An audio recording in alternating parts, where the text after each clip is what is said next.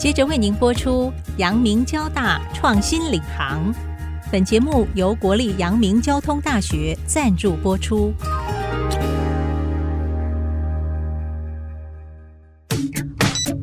欢迎登入 IC 部落格，让主持人谢美芳带您链接产业趋势，预见科学、科技、医疗与人类未来。请听阳明交大创新领航专题系列。欢迎听众朋友再度收听阳明交大创新领航专题系列，我是 IC 部落格阁主谢美芳。今天在节目当中呢，和听众朋友要分享一个创新的一个生医的这样的一个领域。话不多说，我们线上就邀请我们的阳明交大李振仪副校长和听众朋友来分享这样的一个深度的话题。IC 九七五听众大家早，今天很高兴有这个机会介绍有关于声音跟这一个半导体晶片如何去结合起来，然后可以创造一些新的火花。阁主谈的这个题目哦，是非常的艰深的啊，但是它其实就是为了要用创新的方案，快速、便利、安全的来解决我们人类面对未来疾病。可以用一些前期的精准医疗方式啊，做好对接，因此来解决我们这些疾病上的困扰跟问题。但是这个需要我们人类的金脑袋团队一起来共同面对。我很高兴啊，在我们线上是透过我们的阳明交大李振仪副校长跟诺贝尔奖日本得主山中伸弥这样的一个研究团队共同啊，在京都大学衍生的这样的一个 Sara 基金会里头衍生出的研究成果。这个部分跟你们的这样的一个优势的团队做基础的话，这个是燕京四座。你要带出来的呢，是一个怎么样的一个愿景发展的铺陈？最重要在就是说，Sara 团队他们会提供那一个他们所培养出来高品质 iPS 这样的一个干细胞，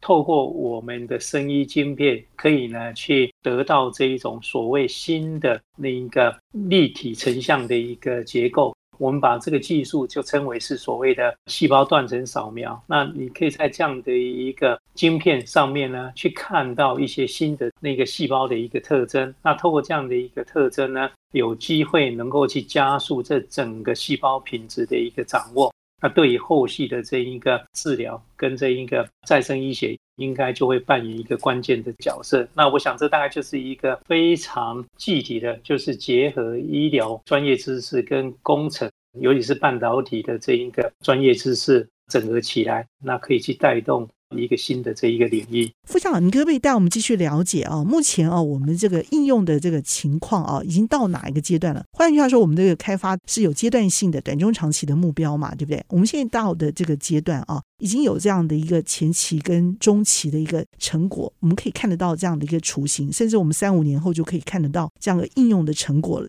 诶，我真的有这样的一个糖尿病的一个需求患者。或者是说其他的疾病患者，我用了这样的一个检测，有初期的应用了吗？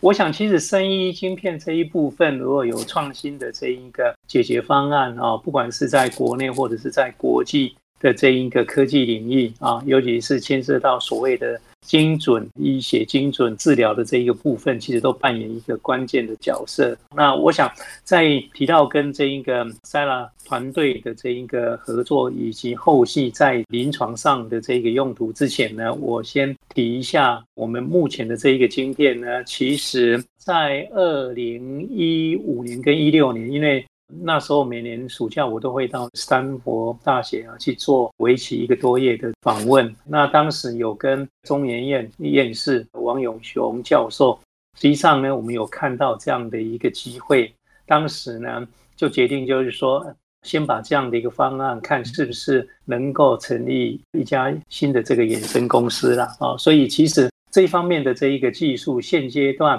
已经有一个新的这一个公司啊在运作，只不过呢，他们是把这样的一个概念用在面板的一个制程，因为这个操作上面的话呢，对一般人而言是比较容易。但是我们的一个构想，其实还是希望就是说，如果可以跟半导体这方面去把它结合在一起，对于后续整个推广的这一个应用，应该是会更大，因为。它接下来可以透过软体的一个方式来做一个自动化的一个控制。那我刚特别去提到一个重点，就是说现阶段的一个检测，其实它是需要花相当多的人力，然后去从事各种不同的一个检测作业。那未来的这些检测作业，如果说可以在这个晶片上，透过我们所谓的生物检测协定，也就是所谓的 Bio Protocol，去进行一个自动化的这一个检测，那我相信这一部分的话呢，不管是对于品质的一个掌握，对于你不同阶段。的这一个量测，实际上呢，它一定可以去减少很多因为人为操作所衍生出来的一个错误。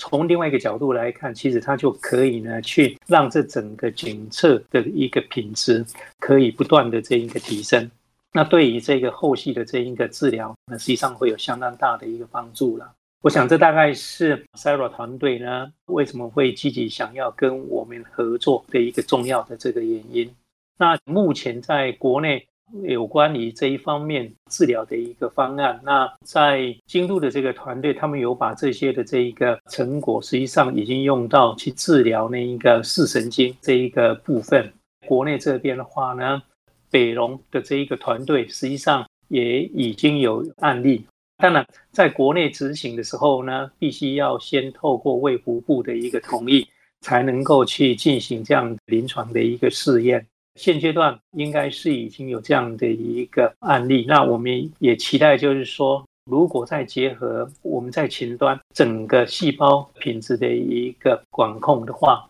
那是不是可以更去确保在后续整个治疗上面的一个效益可以更为去提升？所以，我想这大概是现阶段在国内这边的话呢，如果可以跟临床医疗端这边呢去紧密结合在一起，那同时。也透过我们创新的生医晶片的话呢，我相信对于后续的这一个推广效益，应该是会有相当大的一个帮助。那同时，另外一个呢，也是可以看到，就是在整个半导体产业里头呢，其实它可以呢去看到新兴的一个领域啊，也就是呃您所提到的，在精准医学、精准治疗里头呢。半导体的这一个晶片也会扮演一个相当重要的一个角色。是，介绍一下这个计划开始是怎么发展的？那么主要的开发背景啊，这一部分的话呢，其实应该回溯到三四年前啊，那时候我们前校长张茂忠校长，还有现任的林奇勇校长，他们有一同去拜访京都大学 Cyra 团队。那当时也有跟山中生米教授这边提到，就是说。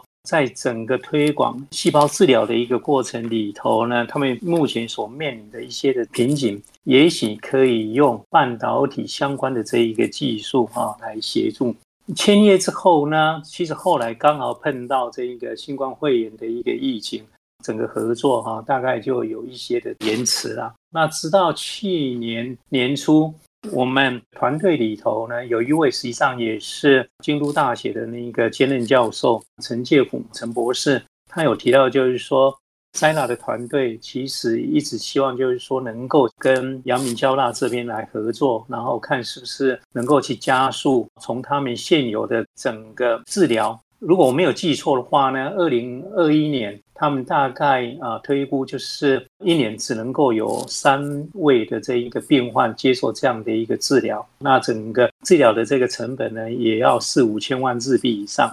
那这些呢其实是因为它在整个背后的那一个严谨度是相当高，也就是说它必须呢去有六七百道的一个检测的一个程序。那完成之后呢，才能够去进行后续啊，那个病人接受这种所谓细胞的一个治疗。那也是因为这个样子，他们希望能够去借重台湾在半导体检测这方面的一个研发能量，看是不是有机会能够去导入进来。这大概是一个蛮重要的一个合作的原因。那本来应该是去年十月，京都大学的这个团队应该就会过来，可是后来因为疫情的这个关系。一直 delay 了，那直到四月八号，他们有两位核心的这一个研究人员呢，实际上已经抵达新竹，在四月底跟我们的团队紧密的这个合作。可能我还是要提一位交大的这一个呃杰出校友王崇志博士，他之前是 ThreeCom 的副总裁，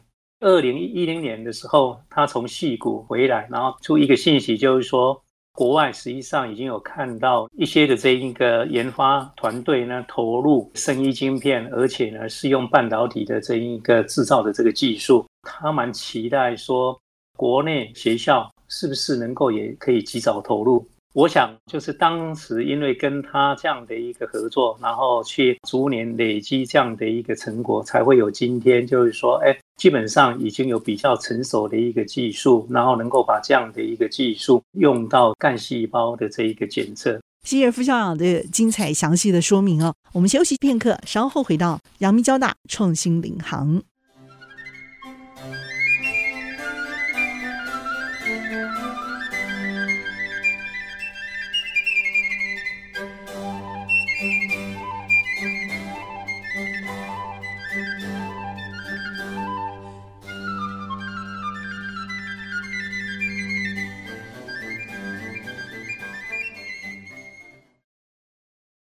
欢迎听众朋友再度回到阳明交大创新领航专题系列。那我们也关心的啊，就是产学合作啊，如何的强强接轨这个部分。过去几年，其实国内有关于那一个生产制造自动化的这一个部分，都有一些的公司，实际上已经有投入一两家是在台北，那在竹北生医园区，实际上也有一家推广这些方案的时候呢。比较重要的应该还是在于，就是说，在前端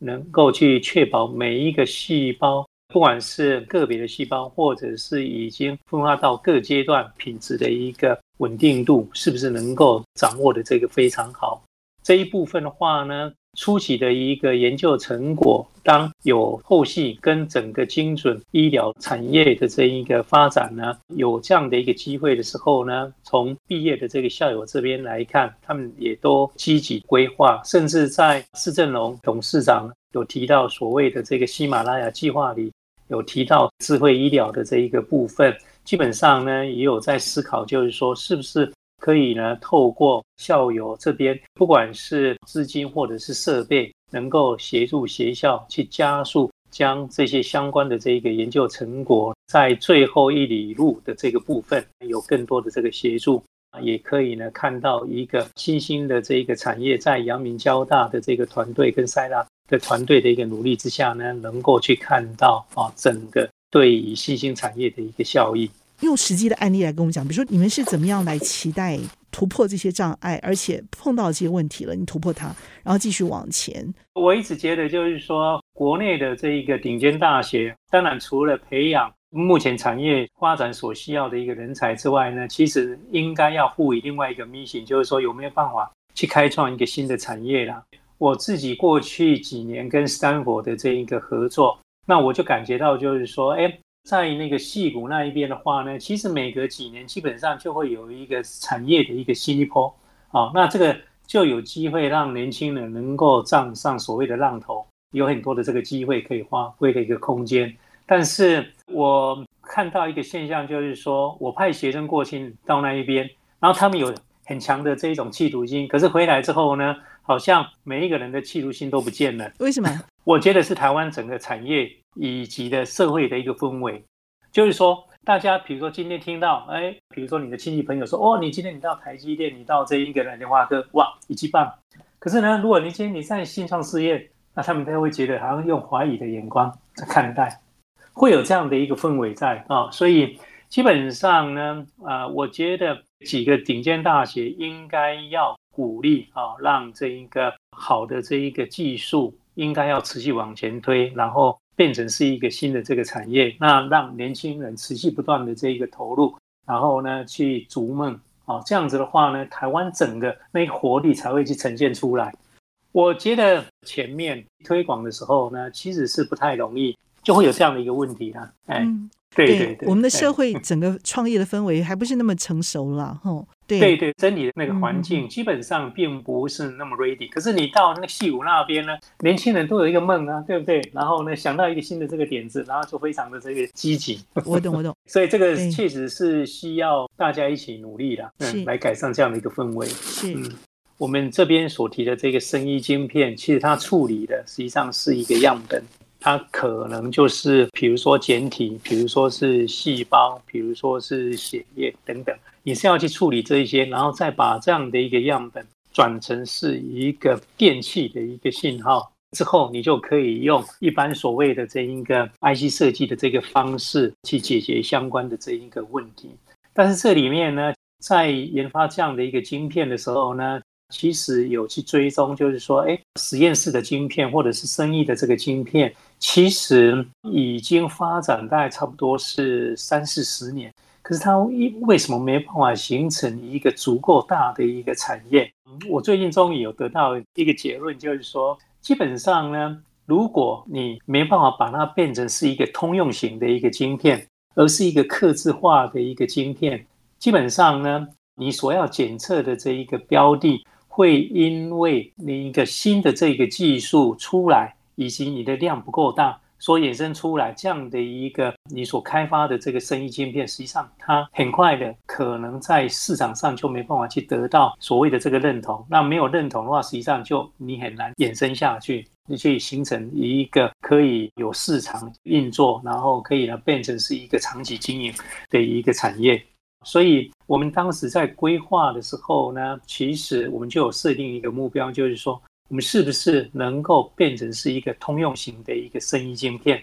就是从一个专一型的变成是一个通用型的。那这个当然确实是啊，面临很多的一个挑战啊。从二零一二年到我们真正能够去做这样的一个展示，大概花了三四年的这一个时间。参与的这一些博硕士学生，实际上也有相当的一个挫折感。不过后来，当他们呢真正的在这个晶片上去展示，可以呢去做取代用那个人工用试管的这个方式去操作的时候呢，我觉得在那个时间点，其实那个成就感啊，可能并不是我现在两三句话呢就能够来形容的。所以，对于投入一个新的这一个领域，我常常会跟学生讲，就是说是一个蛮寂寞的。那但是当你达到一个全新的一个成果的时候呢，那种的这一个喜悦，可能就是不是一般没有经历过的人所能够体会的。那我想要去强调的一点就是说，基本上我们现在已经把它变成是一个通用型。那所谓的通用型的一个意思，就是说我可以透过软体的一个方式去做控制。我可以有一个大量生产的一个机制，所以我可以去降低它的这一个成本。我把这个晶片呢应用到不同的一个检测，我只要针对不同的一个检测样本去建立一套新的软体控制的一个方式，我们把它称为是生物检测协定 （Bio Protocol）。那透过这样的一个方式的话呢，实际上你就可以在比较短的一个时间，而且呢，你的整个检测的这样的一个费用，实际上是可以去大幅降低下来。那这一部分的话呢，实际上也是比较符合一般我们所认知的整个 IC 设计产业那个属性。所以用这样的一个方式呢，实际上不管是在学术研究，或者是在产业的这一种需求这方面的话呢，会带出一个新的发展的一个方式出来。这个产品呢，最重要的是它接地气生产之后，而协助民众解决疾病的这样的一个问题啊。呃，这个新冠疫情的发生啊，这个平台是不是也成为一个通用的一个器材？比如说，我可以在这里头跟新药做结合，甚至观测他们，或者是说其他新药的开发，甚至一些罕见疾病的开发。你刚刚提到的，就是我们接下来非常紧密的一个规划。我们的这个团队啊，实际上已经有跟美国的那个医学中心合作。八月的时候呢，一位博士刚毕业的这个学生呢，实际上就会到美国的一个医学中心那边呢，做大量的一个符合他们所谓 EUA 规范的一个。是贵校的学生吗？今年八月要去。是是是是是。那因为他们蛮惊奇，就是说在阳明交大有这样的一个检测的方案出来，而且。有别于现有的一些的这一个方式，所以我们现在也在跟国内的，因为到时候我们要去做大量的一个检测，那也有需要有比较多的这些生医晶片，到时候一起带过去，应该是在 Ohio State 那边，